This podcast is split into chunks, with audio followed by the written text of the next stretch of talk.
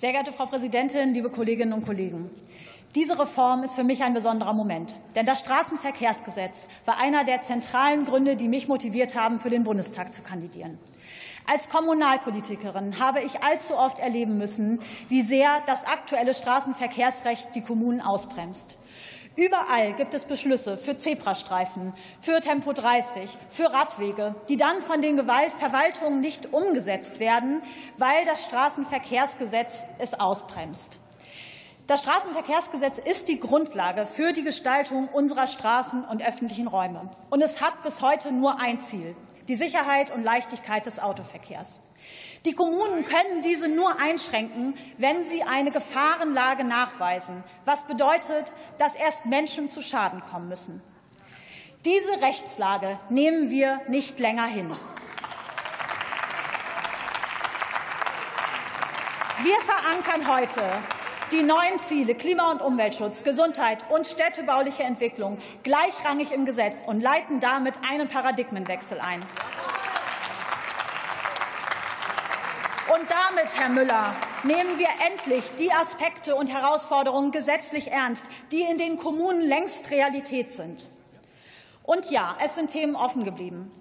Digitale Parkraumüberwachung, soziale Kriterien fürs Anwohnerparken und auch die weitere Stärkung der Verkehrssicherheit haben wir in einem Entschließungsantrag festgehalten.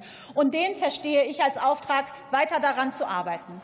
Ich freue mich, dass es inzwischen parteiübergreifend auch mit der Union einen großen Konsens dafür gibt, dass das Präventionsprinzip oder die Vision Zero im Gesetz oder jedenfalls in der gesetzlichen Grundlage verankert werden müssen. Lassen Sie uns gemeinsam daran arbeiten.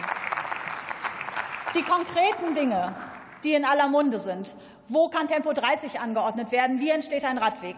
Die stehen nicht in diesem Gesetz, sondern die stehen in der Straßenverkehrsordnung. Und über die entscheidet nicht der Bundestag, sondern der Bundesrat.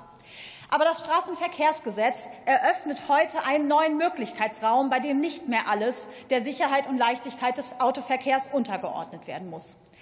Den nutzt der neue StVO-Entwurf zum Teil. Radwege, Fußwege und Busspuren können nach ihm leichter angeordnet werden. Bei Tempo 30 allerdings bleibt der StVO-Entwurf hinter den Erwartungen zurück. Das wird die Kommunen, die dafür kämpfen, selbst entscheiden zu können, nicht zufriedenstellen. Aber wichtig ist, die Veränderungen können jetzt auf der Verordnungswege angegangen werden. Das Gesetz steht ihnen nicht länger im Weg. Mit dieser Gesetzesreform begegnen wir endlich der Realität in den Kommunen. Es ist eine Reform für die Kommunen. Ja, eigentlich ist es die Reform der Kommunen.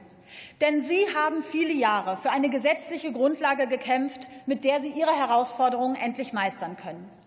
Jetzt können Sie das tun, was vor Ort gefordert wird. Sie können Ihre Verkehrsplanung an Klima- und Umweltschutz, Gesundheit und städtebaulicher Entwicklung ausrichten. Sie müssen nicht länger auf Unfälle warten sondern sie können vorsorglich die Gesundheit der Menschen schützen. Sie können ein Quartier städtebaulich entwickeln und dafür einen Radweg anordnen. Und sie können klimafreundliche Mobilität stärken und dafür dem Bus eine eigene Spur geben. Die Kommunen wissen selbst am besten, was vor Ort gebraucht wird. Und heute bekommen sie endlich den gesetzlichen Rahmen für echte Entscheidungsspielräume. Vielen Dank.